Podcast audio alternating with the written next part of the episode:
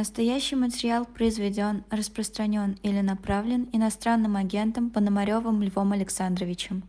15.02 московское время. Я Айдар Ахмадиев. На своем месте программы «Персонально ваш». И сегодня в гостях правозащитник Лев Пономарев. Лев Александрович, очень рад вас видеть.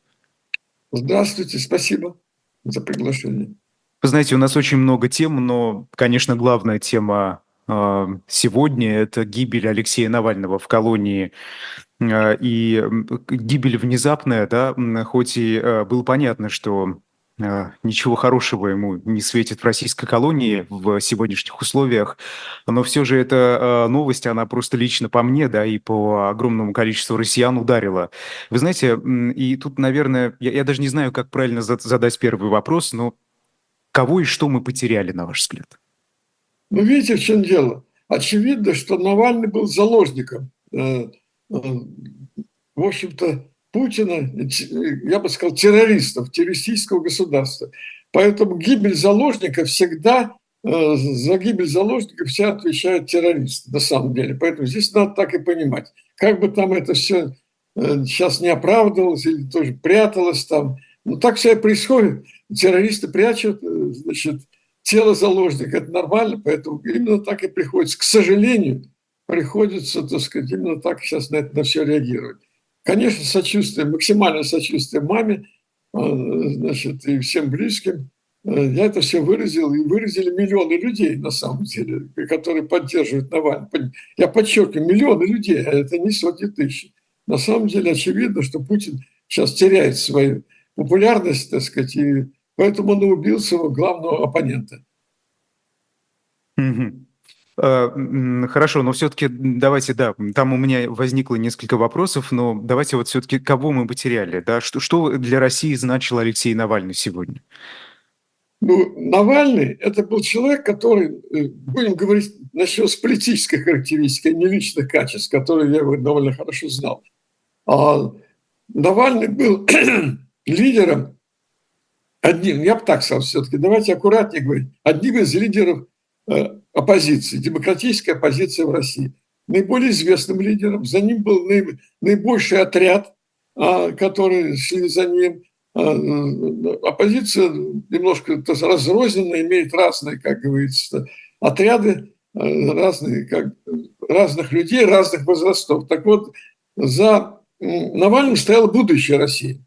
А за ним шла молодежь, а, и это ему, он был очень профессионален в создании своей организации, очень последователен и очень смел. А, и, конечно, за ним было будущее в стране, за, его, за ним и за его организацией.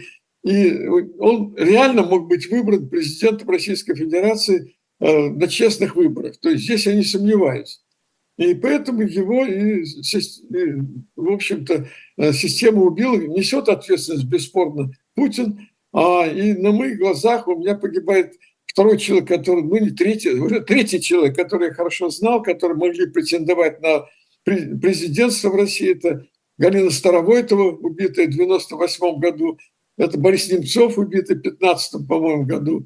Это все люди, да, система, я имею в виду, что такое система? Система – это те люди, которые э, идут на убийство. А кто у нас идет на убийство? Идут, исполнителем является, конечно, силовые структуры, э, спецслужбы э, ФСБ. И все это не случайно происходит, потому что ФСБ публично заявила, что они продолжают линию, э, которая началась еще в 2017 году. Они так и говорят, мы продолжатели ЧК, НКВД, КГБ.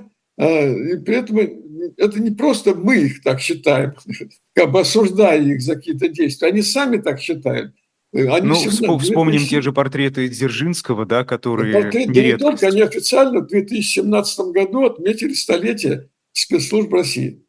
Поэтому э, чего от них еще ожидать? То есть это все довольно последовательно выполняется.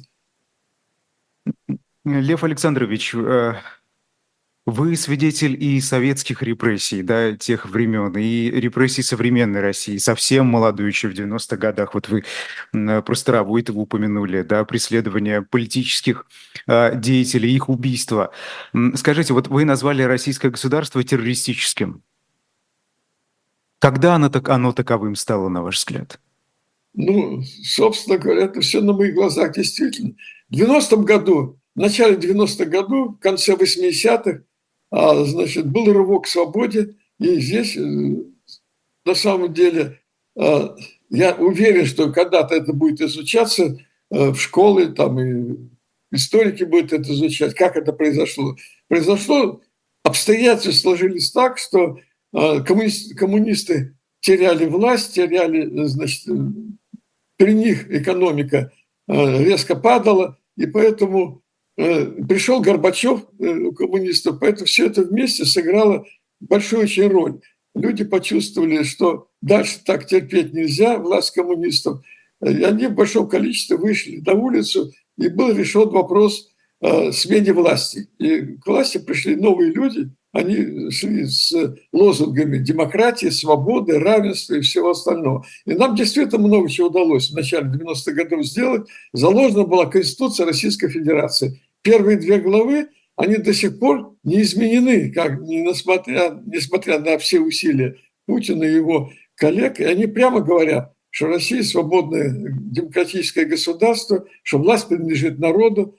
А, и я хочу, раз уж мы этот вопрос тронули, коснулись, я хочу отметить там, что там есть две главы, чрезвычайно важные, что вторая глава, которая говорит о том, что права, э, права и свободы защищать должны государства, государства, и узурпации власти, а, значит, должна э, бороться с предотвращать узурпацию власти а, в стране должны, должно государство, прежде всего, значит, силовые структуры, которые создают государство.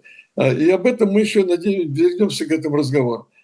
Поэтому, да, был рывок, а потом, да, значит, э, не совсем, как, скажем так, страна к этому была готова, потому что рывок это был за счет, э, скажем так, в основном интеллигенции, жителей больших городов, Москвы, Питера, там других миллионников, в силу абсолютно естественного хода истории, а, часто очень э, демократ, такие рывки революции, они, значит, кончаются, а, кончаются реакцией, так сказать. Ну, идет реакция. Реакция шла до нулевого года, а, но она вполне была, как бы сказать, э, с нее можно было выбраться. Э, но в нулевой года, в 2000 году к власти пришел Путин, ставленник спецслужб, о которых я уже сказал, какие у них основные цели, чего они продолжают. Это довольно естественно. Под руководством Путина и спецслужб Россия сейчас превращается в тоталитарное государство. Абсолютно естественный путь. А вот естественно было, опять-таки, реакция после революции. Вот неестественный был приход Путина, бесспорно. В этом виноваты и мои коллеги. Э, я говорю прямо, что это было предательство демократических сил отчасти, тех, которые поддержали Путина. Союз правых сил, э, Чубайс, к сожалению, и вынужден называть фамилию Чубайса, который слишком часто называют как виновника многих бед, но он действительно э, Путина лоббировал перед Ельцином. А в конце 90-х годов была вообще-то и свобода слова была, и значит, программы куклы были, и там и политика была достаточно а, демократической. Поэтому могло, мы могли всего этого избежать. А здесь уже роль человека в истории, конкретного человека Путина и тех людей, которые привели его к власти. Mm-hmm. Да, Лев Александрович, э, вот это вы очень важное, да, сказали э, о Конституции и так далее. Давайте вот про сегодняшний день. А, вы э, сказали, что Путин теряет популярность и поэтому убил Навального. Как это связано? Ну, ну как это? Ну, во-первых, как это связано, я не знаю. В его мозгу, как там все это произошло. А вот то, что теряет популярность, а, это более-менее очевидно на фоне реального того, что он игру, войну проигрывает, то есть он сделал, пытался, заявил очень большие амбициозные планы по захвату Кремля, по захвату Киева и все остальное. Но реально проиграл, уже проиграл войну. Поэтому он хочет убедить народ России, что победитель, э, значит, и тем не менее его поддерживает всего небольшая группа людей, а народ-то страдает, значит, мы видим, как э, падает экономика, как значит, народ не может пережить э, сот, гибель сотен тысяч людей, непонятно за что, непонятно за что. Вот и сейчас э, значит, жены мобилизованных выходят на улицу, а, и все это будет бесспорно продолжаться. все социологические опросы показывают, что больше 50% населения выступает против войны, э, при опросах довольно глубоких таких опросов. Даже социологические службы, близкие к власти, тоже это под, как бы э, ну, фиксируется. Поэтому там есть жирное «но», Лев Александрович, там что? есть жирное «но». А, все-таки эти люди, которых вы называете да, людьми, которые выступают против войны, это люди выступают за прекращение боевых действий. Но ну, многие здесь... из них выступают за Владимира Путина одновременно. Правильно. Я хочу сказать, что э, очень широко размыт а, вот тот э, диапазон мнения людей, диапазон мнения людей, который колеблется на самом деле – а, но, еще раз говорю, достаточно глубокие социологические опросы показывают, да, что Путин, от Путина устали многие люди, и в том числе от экономических, так сказать, проблем. И это продемонстрировало вот, э, появление Екатерины Дунцовой, причем, хочу подчеркнуть, появление не, не по инициативе какой-то существующей политической организации снизу. Екатерина Дунцова – это представитель народа была. Вот она именно так и появилась, именно так и выступала. А, и Борис Немцов, который, в смысле Борис Надеждин, который поддержал вот ее как бы выпавшее знамя, потому что ее не зарегистрировали кандидата президенты, он прошел немножко дальше, и мы опять видели э, сотни тысяч людей, которые в течение нескольких недель и Дунцова поддержали, и Борис Надеждин. Это рывок, это признак э, такого, в общем-то, кризиса у власти, так сказать. И я думаю, спрос на перемены. продолжаться. Ну, такой спрос на перемены получается, да, он очевиден здесь, ну, по-моему. Ну, он очевидный, причем, я думаю сказать, в условиях угроз, э, реальных угроз, люди выходят, это делают. А, и я должен сказать, что э, действительно она террористическая, они убили, а, убили Алексея, но на такие массовые вот нарушение закона, ну, например, они могли бы сказать, что выборы отменяются, Путин является таким пожизненным монархом. Они этого не могут сделать. А, и у них есть ограничения. А, теперь вы можете спросить, почему не могут? Ну, не могут. Вот это факт. Хотели бы сделать, но не могут. Э, ограничения связаны не только э, с тем, что вот массы там выйдут на улицу, может быть, они будут бояться, но это ограничения связаны и с э, внутри кремлевской команды, скажем так. Там разные люди, и не, не на все не готовы. Ни одни чекисты управляют страной. Огромный круг администраторов, класс администраторов, значит, которые, в общем-то, управляют страной, и э, именно они, э, в общем-то, поддерживают Путина, именно они несут определенную ответственность. Но я должен сказать, что там не так много людей, которые хотели бы, чтобы Россия превращалась в Северную Корею Корею или сталинские, так сказать, применялись бы сталинские репрессии. Потому что они прекрасно понимают, что происходило в 1937 году. Могу напомнить. Может быть, они-то и понимают, да, но, видимо, вот, эти, вот эта часть понимающих людей находится сегодня в меньшинстве, учитывая, что внешнее государство все-таки стремится вот туда, куда-то в сторону Северной Кореи, да, нежели Правильно, в сторону но власть балансирует. Мы просто видим, что власть, власть балансирует. Они вынуждены на выборы, они должны вынуждены бороться за популярность Путина. А, значит, поэтому все это не так просто. Именно потому, что они на большее не могут.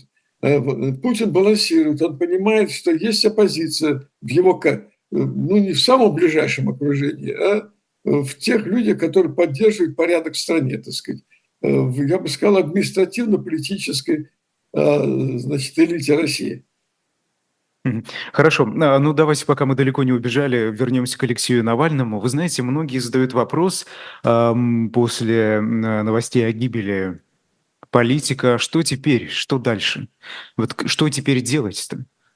Ну, Образовалась огромная пустота. Ну, я бы так сказал, что вот, несмотря на мое все абсолютное преклонение и понимание роли Навального, и то, что он войдет в историю как человек – Э, я бы сказал, мифический уже, так сказать, справедливо будет. Просто справедливо будет.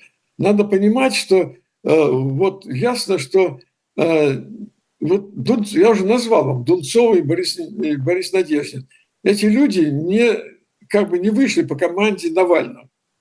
Они вышли снизу и поддержали протест снизу. И он существует. И он будет продолжаться. А, конечно, в их команды входили масса людей, которые раньше были ну, или, или входят в команду Навального. А, но протест намного шире. А, и поэтому я максимально приветствую вот заявление Юлии Навальной о том, что она готова там, поддержать, взять в руки знамя на Алексея и способствовать, она сама сказала, объединению оппозиции. Да, это очень сильный шаг, и я думаю, что это очень правильно.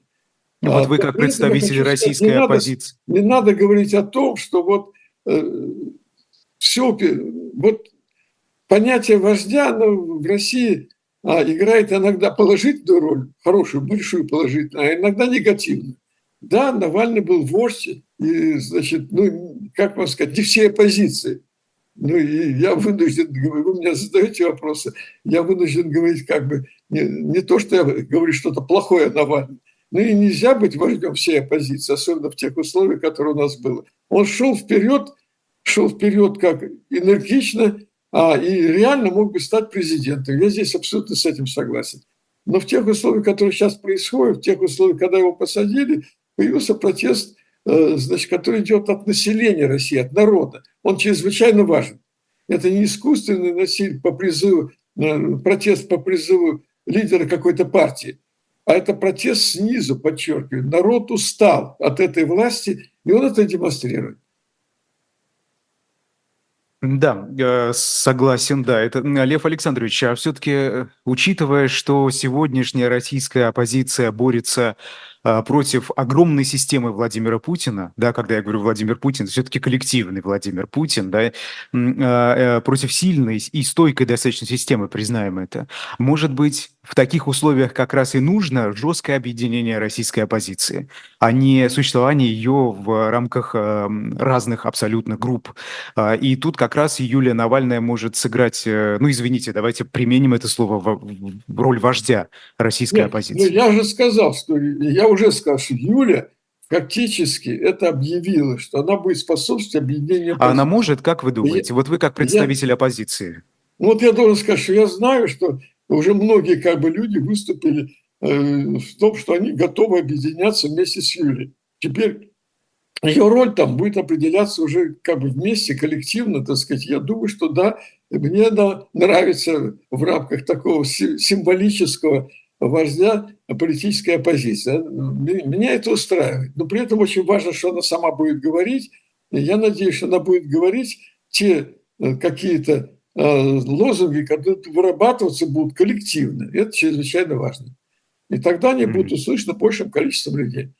То есть она будет коллективный лидер, коллективный, скажем, вождь, а не так сказать, человек, который Э, как, ну и, да, невозможно представить. Она очень ведет себя умно, она очень умно выступает, и я совершенно уверен в том, что ее роль будет объединительная и очень положительная. Но вы знаете, в последнее время, с тех пор, как Алексей Навальный попал э, в колонию, когда вернулся в Россию в 2021 году, он уже воспринимается как-то отдельно от его соратников, от его команды, от Фонда борьбы с коррупцией. Да? Э, вот Юлия Навальная, она лично, лично у вас есть как, какое-то разделение между Юлией Навальной и между ФБК?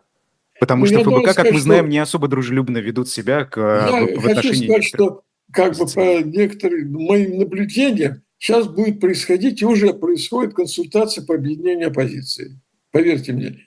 Так что я в этом не сомневаюсь, что все сейчас то разделение, которое действительно как бы было, и, может быть, даже я не готов в чем-то упрекать. Алексей сидел в тюрьме, и команда ФБК как бы не столь была самостоятельной. Но, как вы знаете, Навальный поддержал, в конце концов, совместную акцию, объявленную объединенной оппозицией, во-первых, оппозиция не настолько разделена. Ей удалось объединиться перед выборами, выработать общую программу, как вести себя людям, которые э, не, не хотят поддерживать Путина на этих выборах, как голосовать, как приходить в определенный час на э, участки. Э, это все выработано уже. И, и, и в конце концов, Навальный это все поддержал перед своей гибелью, так сказать. Поэтому здесь можно сказать уже в том, как вести себя на выборах президента, есть общая позиция всей объединенной оппозиции. И, конечно, Юлия это все будет поддерживать, это очевидно. и Навальный это поддерживает, что хочу сказать, что вот Навальный действительно немножко, команда Навального, так сказать, держалась немножко в стороне, но это уже было прекращено при Навальном, когда все объединились вокруг выборов. Значит, это объединение будет продолжаться и дальше. Ну вот по поводу дальше тут вопросы возникают. Все-таки выборы, они пройдут. Вот уже совсем скоро, осталось э, месяц, даже меньше. А что потом? Будет ли способна оппозиция дальше в объединенном состоянии оставаться? Потому что тут э, одно дело провести, точнее агитировать э, за участие в акции «Полдень против Путина», а другое дело уже находить компромиссы по более частным вопросам, да, и более таким сложным вопросам. Например, тот же вопрос о репарациях после завершения войны между Россией и Украиной а, а, вопрос отношения к российским мобилизованным, которые участвуют в этой войне и так далее. Там куча вопросов, по которым, вот лично по моим наблюдениям, я тут много разговариваю с разными оппозиционерами в эфире «Живого гвоздя», а, э, нет э, общего знаменателя, далеко нет. Вот вы знаете, здесь есть, конечно, очень важный вопрос о том, что часть, э, особенно лидеров оппозиции, находится за рубежом, и, и значит, и они говорят некоторые вещи, которые люди, находящие в России, не говорят и не хотят говорить, естественно. Поэтому и это вопрос сложный. Поэтому мы обязаны выработать некоторый регламент, э, что, как говорится, можно делать оппозицию за рубежом, а что нельзя делать оппозицию, под какими лозунгами обнять людей в России. И я должен сказать, что это уже продемонстрировал Борис э, э, Надеждин, который, как вы видели, он, когда его спрашивали, значит, так, журналисты, в том числе, может быть, и вы, а как вы там относитесь к Крыму, как он говорит, я действую в рамках закона. Я должен сказать, абсолютно с ним согласен. Поэтому де, э, действие гражданского общества в России должно происходить э, как бы ну, в рамках в рамках борьбы с действительно тоталитарным режимом постепенно, так сказать, увеличивая количество, должно быть динамика – в соответствии с увеличением своих количеств и силы своей, а, значит, они должны увеличивать свое давление на власть. И поэтому я надеюсь, что это тоже мы находим, я за рубежом, так сказать, ну, я не могу сказать, я уж такой-то лидер, но тем не менее как-то влияет. С своей точки зрения я буду это развивать внутри оппозиции за рубежом. Вот то, что я вам сказал. Что надо понимать, что в России другие условия, не надо да, действительно, иногда бывают совершенно нелепые вопросы, которые делали тому же Борису Надеждину. Говорили так совсем, совсем нехорошо. Зарвем нос и будем поддерживать Бориса Надеждина. Что-то вроде такое было. Я считаю, что это недопустимо для журналистов. Раз уж вы задаете вопросы, я буду довольно остро отвечать. Это абсолютно недопустимо для людей, которые, оппозиционным людям, которые находятся за рубежом и имеют миллионную аудиторию. Ну, это белое, белое пальто, да, так называемое, давайте уж э, прямо скажем. Ну, а, Нет, вы не знаете... совсем так. Вот это зажмем нос, это говорит, не да, белое пальто это Ходорковский, у меня никаких претензий в настоящий момент Ходорковскому нет.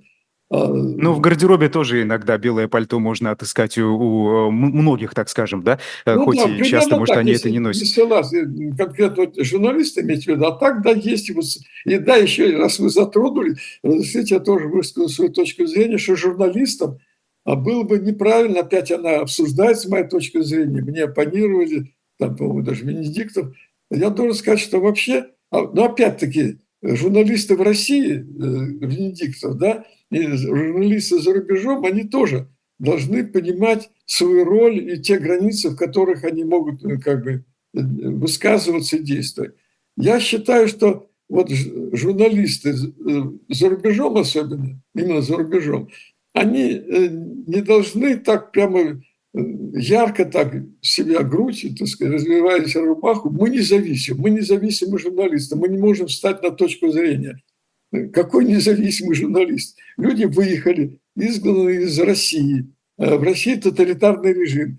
И вы, да, независимые журналисты, но в борьбе с тоталитарным режимом мы, вот политики там, или правозащитники, я правозащитник, политик – так и то, и другой может быть, мы находимся по одну сторону баррикад. И поэтому тратить время для того, чтобы выяснять противоречия между разными отрядами оппозиции, не следует. Особенно раздувать это. А, значит, говорит, это Лев Александрович, да вы что говорите? Надо быть более терпимо и не, не нарабатывать всех хайп на то, чтобы раздувать небольшие противоречия, может быть, между разными отрядами оппозиции. Ну, давайте так, Лев Александрович, не журналисты создают эти противоречия, а сами политики. Это проблема политиков, да, а, и а не журналистов. Журналисты должны отражать реальность, и если между оппозиционерами а, какие-то несоприкосновения, так скажем, происходят по некоторым вопросам, сложным вопросам, признаемся, сложным вопросам, то а, что в этом плохого, если журналисты указывают на эти противоречия? Опять же, Лев Александрович, вы понимаете, мы же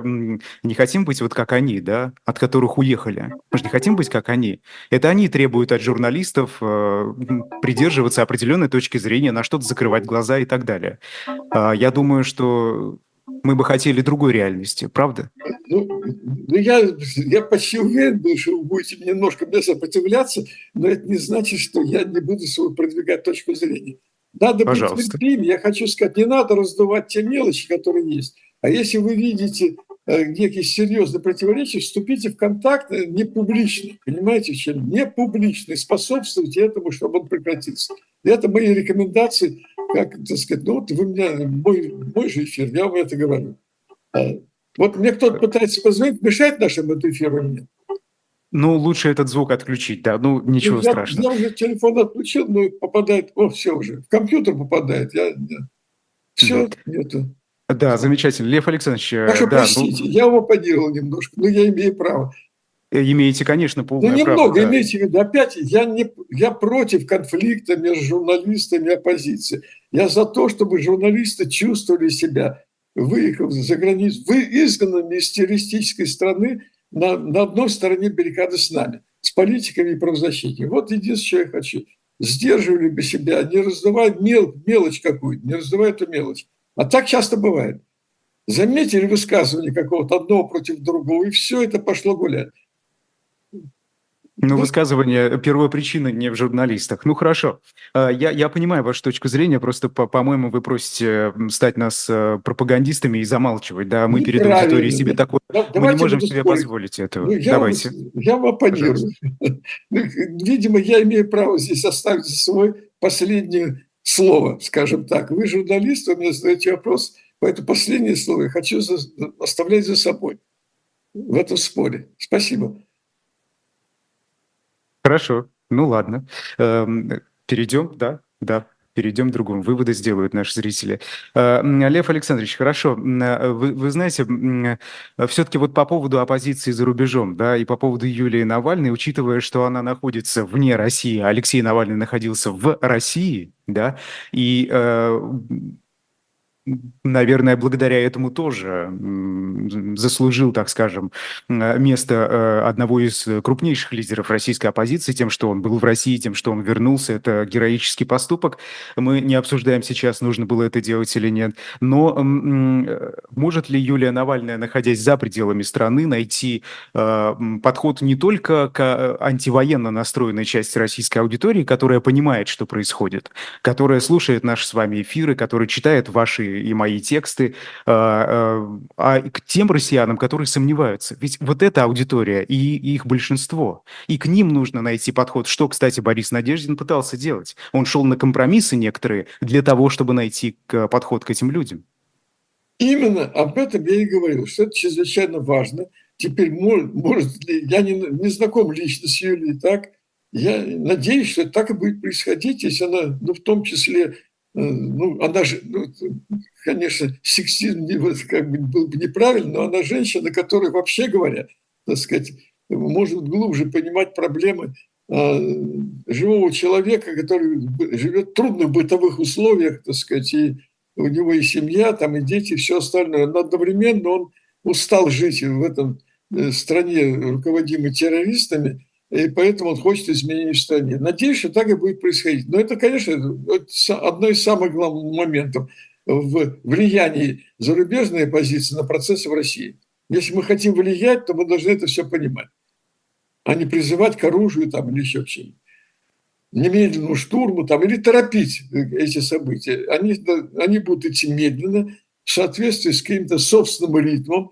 А, и когда вы говорите, что будет происходить после выборов – ну, после выборов те люди, которые, э, как говорится, уже локоть друг друга почувствовали перед выборами, я надеюсь, что они будут сохранять свои а, вот какие-то отношения, создавать они познакомились друг с другом не только в Москве и Питере, где вообще там тысячные очереди, но и в неких небольших городах. А, вот, и поэтому они будут продолжать свою оппозиционную деятельность. Но самое главное, что Путин будет терять свою поддержку, продолжать терять. Он ее теряет и будет. Я не говорю, что он вообще потерял. Вот не надо так меня понимать. Но он ее теряет процент за процентом. Я не знаю, уж каждый день по проценту.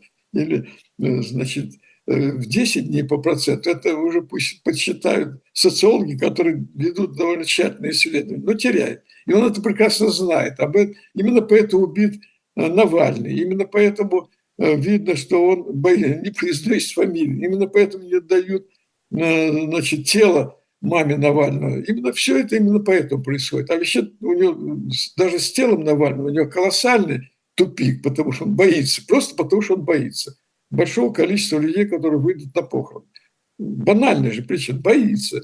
Поэтому то, что я говорю, это правда. И не надо говорить, что вот люди э, как бы все уже не в полном унынии и э, вообще, так сказать, не верят, что что-то может в России произойти. Это не так. И я знаю, что, как правильно сказала Юля, что гибель Навального должна вызвать и вызывает у многих ярость, так сказать. И в этом смысле я опять-таки согласен и надеюсь, но ярость, она такая даже, э, ярость одно дело дикого зверя какого-нибудь, а ярость человека, она, в общем-то, э, позволяет ему сделать продуманную ярость, продумать те шаги, которые эту ярость будут э, удовлетворять. Mm-hmm. Mm, да. Хорошо. Скажите, а вот эм, учитывая, что э, не, некоторые представители российской оппозиции, действительно, вот вы говорите, да, оппозиция должна понимать, что люди не готовы сразу слышать ваши лозунги э, громкие, да, нужно как-то постепенно э, находить к ним э, подход. Э, как вы относитесь к тому, что э, некоторые э, уехавшие поддерживают украинскую армию и делают это не только словами, но и деньгами? Вот, э, например, Виктор Шендурович, вы знаете, я только до эфира прочитал его пост, э, судя по всему, он оказался оказался а, э, жертвой, так скажем, пранкеров, да, которые представлялись, э, значит, а, Ермаком, главой сопрезидента Украины.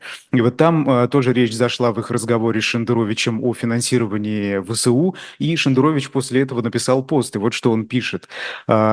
Значит, э, ничего нового этому пранкеру я не сказал. Деньги, о которых идет речь в этой разводке, деньги от моих выступлений в Украине. Если бы я не отдал эти деньги на нужды Украины, я а взял себе, вот это было бы действительно дискредитирующим меня обстоятельством. Ну да, помогаю и по гуманитарной, и по военной линии. И писал и говорил об этом уже неоднократно. А вот к этому вы как относитесь?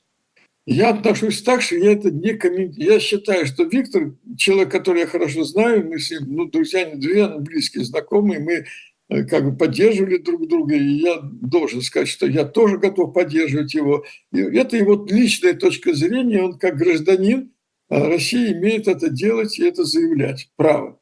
А, вот. Но если, я же вам сказал, что это непростая проблема, понимаете, да?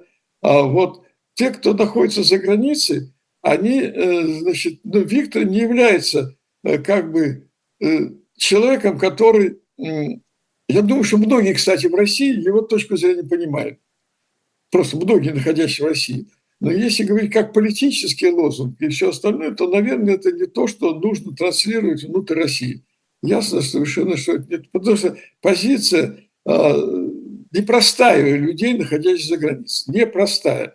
Э, и это совершенно очевидно, понимаете? Если мы хотим конструктивную роль играть, то мы должны помогать и агитировать, и максимально понимать, что люди, находящиеся в России, находятся в неких более жестких условиях, и это для нас важнее намного, чем демонстрировать какую-то свою крутость. Я имею в виду объединенной политической оппозиции, ядру, так сказать. А то, что отдельные люди э, выступают и делают, я их тоже понимаю – а, да, но, не, но в этом смысле это не, не политический жест, так сказать, это гуманитарный, гуманный, гуманитарный, гумани, гуманный жест, он понятен для конкретного отдельного человека. Более того, я хочу сказать, что я понимаю россиян, которые с оружием в руках борются в составе украинской армии. Я тоже их понимаю. Это их выбор. И когда мы называем Россию террористическим государством, э, то те люди, которые пострадали от этого террористического нападения на Украину, они имеют право, э, то есть не то, что не имеют права, они защищают себя. Если нашлись люди, значит, россияне, которые выступают в поддержку в украинской армии, тоже их понимают. понимают. Поэтому здесь все не так просто, не сводится к одному-двум вопросам и ответам на один-два вопроса. Вот на всякий случай я вам говорю. Я должен сказать, что опять-таки это не та тема, которую можно долго-долго обсуждать в разговоре с нами. Но, по-моему, я вам четко ответил на все ваши вопросы. По-моему. Вполне, вполне, да. А, Лев Александрович, а, что касается выхода на улицы российских городов а, большого количества людей, да, как это может э, сломить режим Владимира Путина? Ведь э, у него очень много ресурсов, в том числе силовых, и ну, чем, чем, какое сопротивление могут оказать люди, вышедшие на улицу, учитывая, что режим сейчас находится, вот как многие говорят, в агонии, да, тут умирают э, политические заключенные в тюрьме, здесь идет война, война жестокая. Ну, вы знаете, опять-таки, э, как говорится, мы э, э, можем предполагать, а, как говорится, история располагает. Значит, предполагать можно все, что угодно. Но я уверен совершенно, что я уже подчеркнул, что задача государства защищать права граждан. Задача государства. А что такое государство? Государ... Кто в государстве должен с этим бороться? Это должны делать те же самые силовые структуры, которые в значительной степени поддерживают Путин. Но я абсолютно уверен, что в рядах государственных вот силовых структур есть люди, которые тошнит от того, что делают, их заставляют делать и так далее. И это тоже Путин понимает. Поэтому возникает напряжение. Я уже, может, второй раз или третий раз к этой теме возвращаюсь. Поэтому все вместе должно сработать. Напряжение внутри э, значит, административно-политической элиты в России, оно есть, и мы знаем, что оно есть. Мы знаем, что э, там политологи, которые имеют утечку там, э, из, э, из администрации президента, говорят, что есть в общем, раскол в разных позициях. Ну, зачем Путин пошел на выборы? Мог бы не идти, я же вам привел пример. И, может быть, значит, ему такое силовики предлагали. Да какие нахрен выборы? И так ясно. И потом это все понимают, что это не выборы будут. Тем не менее, выборы же делаются. Почему? потому что люди понимают, что э, резкий рывок приведет от отторжения Путина и ближайшего от окружения от очень большого количества людей. Я абсолютно уверен, что у меня есть там какие-то... Я как бы... В 90-е годы я знал людей там, в администрации президента. Сейчас как бы не очень. Но я понимаю, что там остались те люди, отчасти остались те же люди, остались их там как бы, э, значит, Э, те, кого они продвигали в 90-е годы, это все люди, которые имеют вообще-то э, в истоках свои либеральные взгляды там, за свободу, за демократию, все остальное, они начинали свои политические карьеры в 90-е годы. И это у них все сохранилось. И поэтому, да, все напряжено, имейте в виду. Напряжено не только, вот вы говорите, против граждан выйдут там, полиц... там полицейских задержат будет, но и внутри все напряжено. Я вам сейчас, как говорю, по 37 год, я хотел бы вам немножко напомнить, даже разрешить, почему я, почему я вспомнил 37 год.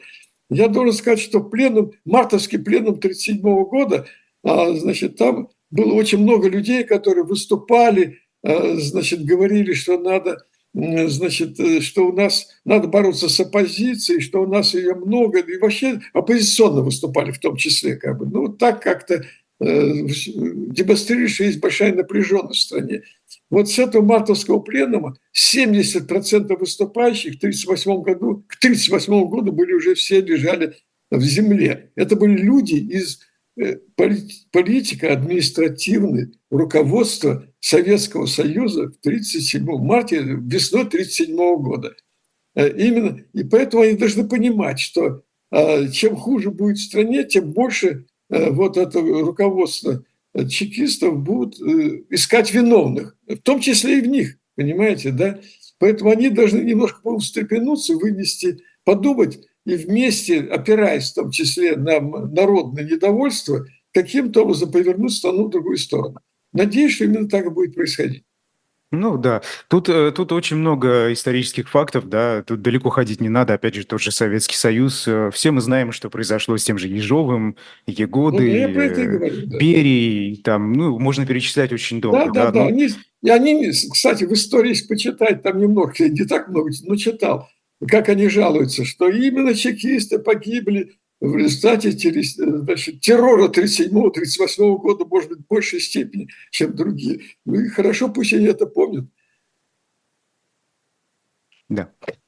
А, хорошо, да, по поводу выборов России и возвращаясь к Юлии Навальной, она выступила, призвала Совет э, Евросоюза по иностранным делам не признавать итоги президентских выборов э, в России, то есть э, не признавать Владимира Путина главой государства после мартовских выборов. Что вы об этом думаете? Полезное ли это решение будет, если его примут?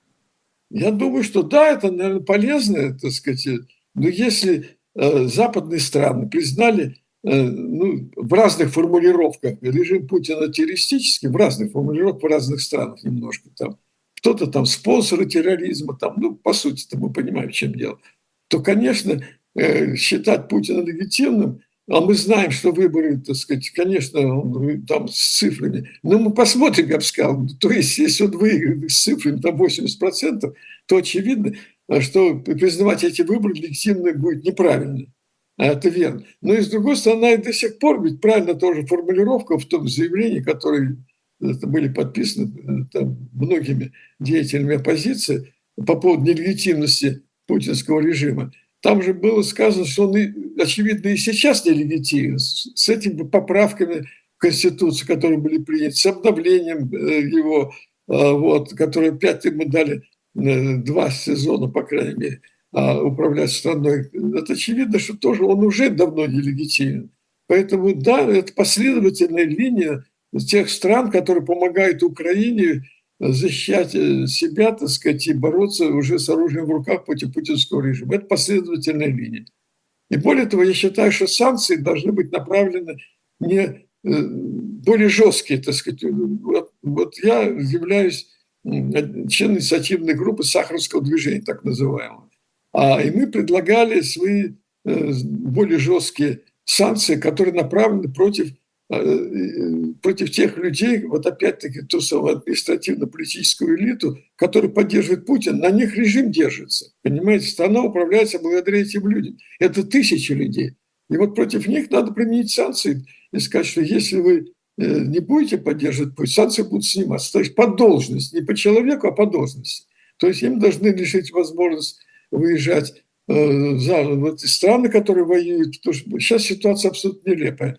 Люди выезжают, отдыхают где-нибудь в Майами э, и одновременно занимают очень крупные посты в администрациях разного уровня. Они поддерживают таким образом Путина.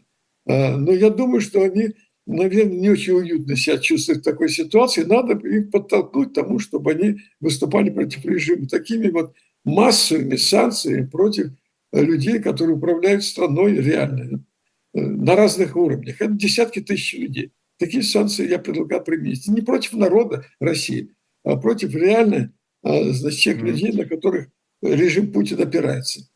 Лев Александрович, вам не кажется, что это может только утрамбовать их поддержку Владимира Путина? Потому что, вот я объясню, да, а, ну, во-первых, непризнание результатов выборов и непризнание Владимира Путина главой государства, скорее всего, приведет к разрыву дипломатических отношений, да, и вообще как к разрыву нормальных дипломатических контактов с Россией, не только по каким-то глобальным вопросам, я не имею в виду там а, перемирия на войне и так далее, по гуманитарным даже вопросам. Например, спасение российских политзаключенных. Помните речь шла много раз об обмене а, того же Навального. Сейчас идет речь об обмене Владимира Карамурзы не, неофициально.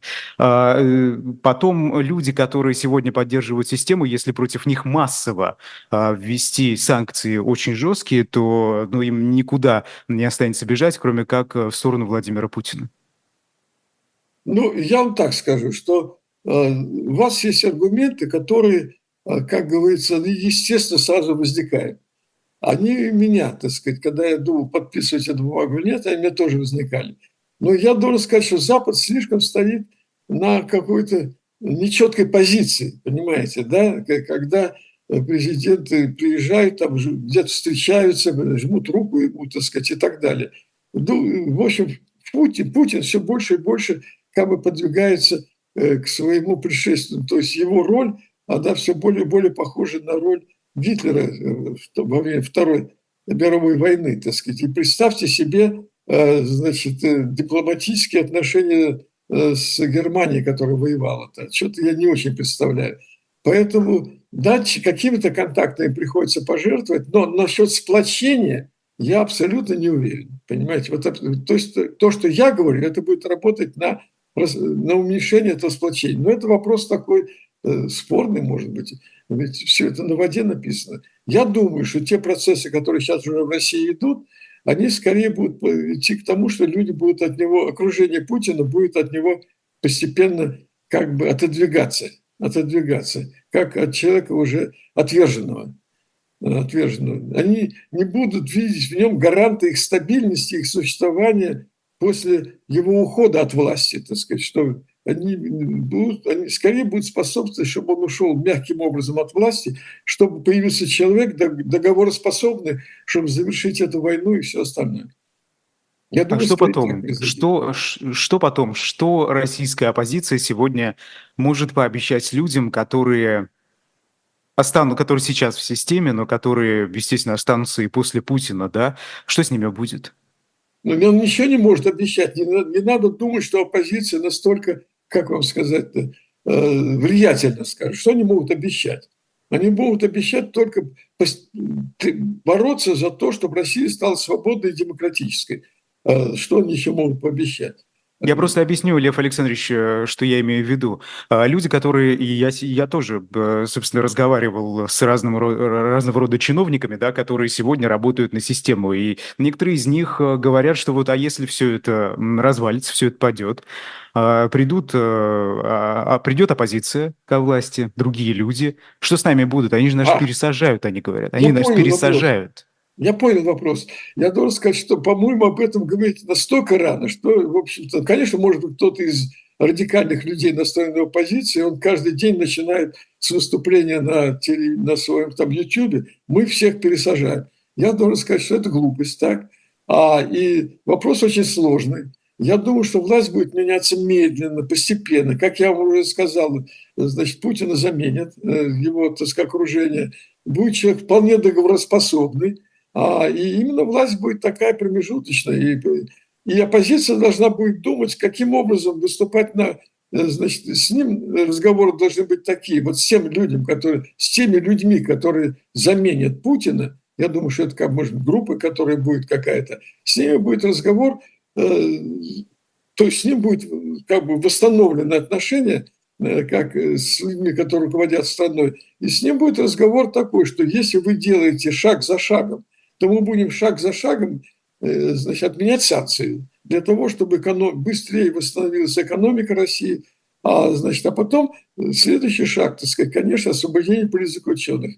Если они будут делать освобождение политзаключенных, то ситуация в стране будет меняться уже не в зависимости от тех, кто находится на Западе, а тех, кто выйдут из, э, значит, возглавят какие-то группы граждан, и они будут уже, то есть начнется шевеление политической в стране.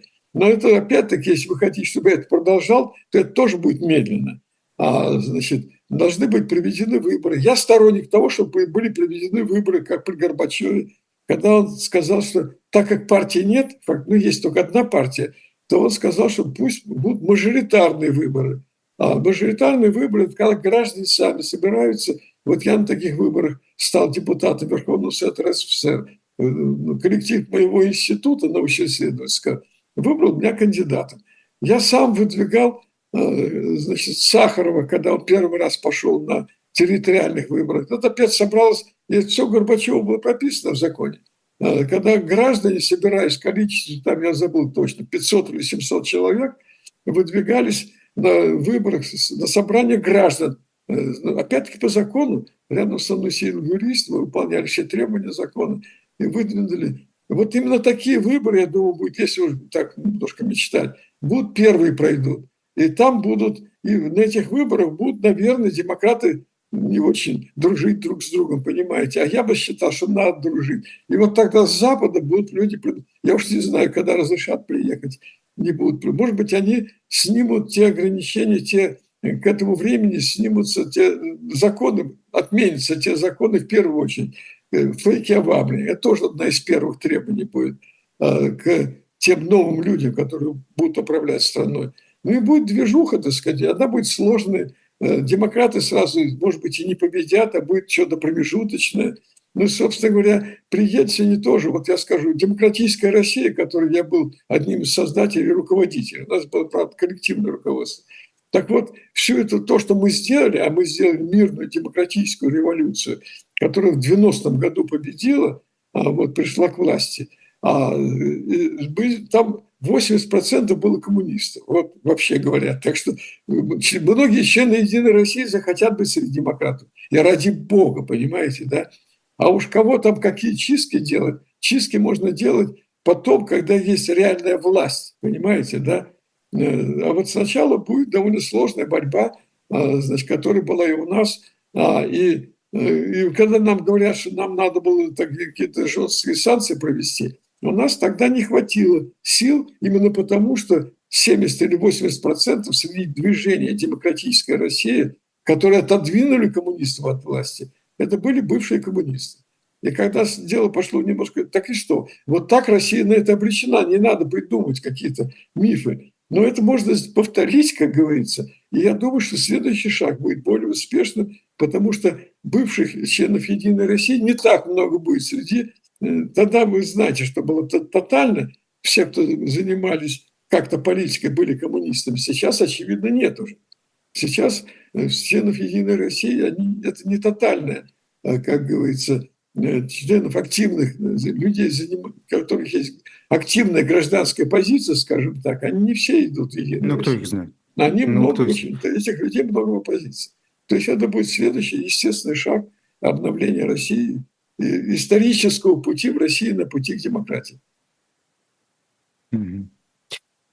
Ну, э, э, вы знаете, э, мнение такое популярно, да, что отказ от масштабной иллюстрации в тот переходный период, в 90-е годы, как раз и способствовал тому, что люди, бывшие коммунисты, которые внезапно перевоплотились в либерал-демократов, они вот сейчас вот как раз там во власти. Ну так иллюстрацию-то должны были делать кто? Я был антикоммунистом с 10 класса, если уж так глубоко мы там копнули. А вот, но таких, как я, просто не было, почти не было, да. Ну, например, Попов, а кто-то должен был управлять государством, да, люди, которые имеют административные какие-то навыки, понимаете, да, вот я помню в Рязани были выборы мэра, по-моему, в Рязани. Я звоню, кого вы поддерживаете? Они говорят, второго секретаря партии. Я говорю, почему? Потому что никто из нас, людей, которые вот как бы пришли к власти, не, не может взять на себя такую ответственность. И правильно, понимаете, да? Но, тем не менее, Ельцин ставил уже из наших рядов каких-то людей в администрацию. Вот Борис Немцов был губернатором. А, но таких людей не так много было. И это было естественно. Нельзя ну, если я, по-моему, я внятно объяснил, если 70% был бывших коммунистов, то сами себя иллюстрировать они не могли. Понимаете, это довольно естественно. Слишком мало времени прошло, слишком мало появилось новых как бы, молодых людей во власти, которые не были коммунистами. Сейчас уже время, сейчас выросло второе поколение, третье поколение, может быть, уже а, с того времени, которые свободные люди, которые бывали на Западе, обучались. То есть совершенно другая среда. Э, другая среда абсолютно, среди молодежи особенно. Я уверен совершенно, что совершенно другая история будет. И история не будет повторяться того, что было в 90-е годы. Я думаю, так. Лев Александрович, э, не могу не спросить, потому что этот вопрос и лично меня терзает достаточно давно. Многие, э, кто после начала войны, а кто даже раньше уехал и уехали из России, вот мои там ровесники, мои знакомые, да, они говорят, э, ты знаешь, мы, у нас руки опустились, все, мы не верим. Мы не верим, что какие-то изменения в этой стране возможны. Вы боретесь с несправедливостью в нашей стране уже на протяжении десятилетий. Как у вас не опускаются руки и почему? Я не знаю, я родился для этого, наверное. Вы знаете, если говорить, не, не, не рисуюсь, как бы, я уверен, что люди рождаются а, с некоторыми генами чего-то там, да. Есть ген, э, вообще, я не совсем биологически, может, четко высказываюсь, которые говорят, что человек должен заниматься общественной политической деятельностью. Я таким и родился. Но когда я понял, что в 10 классе стал антикоммунистом, я понял, что либо я делаю свою биографию в рамках комсомольской, там, коммунистической там, деятельности, общественной, важной там, и так далее. Но я понял, что я не буду этого делать. И стал заниматься наукой, которая мне тоже была интересна. Но когда Горбачев так реально, как говорится, открыл двери, и я, я за ним наблюдал, сначала не верил, потом все, настал мой момент. И мы с, с коллегами создали мемориал сначала, с несколькими людьми буквально, а, и все остальное потом политикой занимался. Такие люди есть, они рождаются для этого. Просто рождаются для этого. И бесспорно, опять-таки, я не хочу примазаться может, к Навальному, он таким родился. И он пошел, так сказать, и у него не пускались руки никогда, как мы заметили, несмотря на колоссальные поражения и все остальное. Вот. И таких людей много. Но они все в России. Если он уедет, в чем еще проблема? -то? Это люди вернутся в Россию и присоединятся к тому, что там есть. А от того, что у них на Западе, у молодых людей опускаются руки, это потому, что им трудно здесь жить, выжить, понимаете, да. А, и, может быть, вина лидеров оппозиции, что плохо с ними работают. Потому что если я так наблюдаю, в общем-то, есть раскол между, не то что раскол, а непонимание. Значит, молодых людей, которые приехали после войны, они все вошли в Конгресс антивоенный, антивоенный значит, Конгресс... Комитет, антивоенный комитет России вы имеете в виду, наверное? Ну, ну, примерно так, видите, заговорил, может, устал. Неважно. А вот э, комитет антивоенных действий, вот, гражданский комитет. Вот они, э, значит, конечно, они занимаются чем-то, у них много всякого рода гражданской активности, я не знаю, это, в общем, они мне не говорят, вот те лидеры э, этой активности, они не говорят, что у них нет надежды. Ну, возьмите «Весну», например, да, очень активно работающая организация, реально э, замечательный лидер, э, значит, Богдан, а вот Литвин. Но, тем не менее, контактов между той более весомой оппозицией не так много. Я стараюсь эти контакты усилить, увеличить. Это моя, одна из моих функций. Никогда у вас не было, не возникало мысли, что страна безнадежная? Нет, никогда не было. Я уверен, есть ход истории. Понимаете, вот демократия в Европе а имеет э, как бы возраст около 100-200 лет фактически. В разных странах по-разному. И революция во Франции внесла, их было несколько революций. И огромное количество крови пролилось во Франции. И в конце концов все-таки установилось но Россия отстает просто. Она европейское государство, но в силу объективных причин разных, Орда там прежде всего, все остальное, Россия, э, значит, отстала, отстала в своем историческом пути, на пути к свободе, демократии, равенству и все остальное.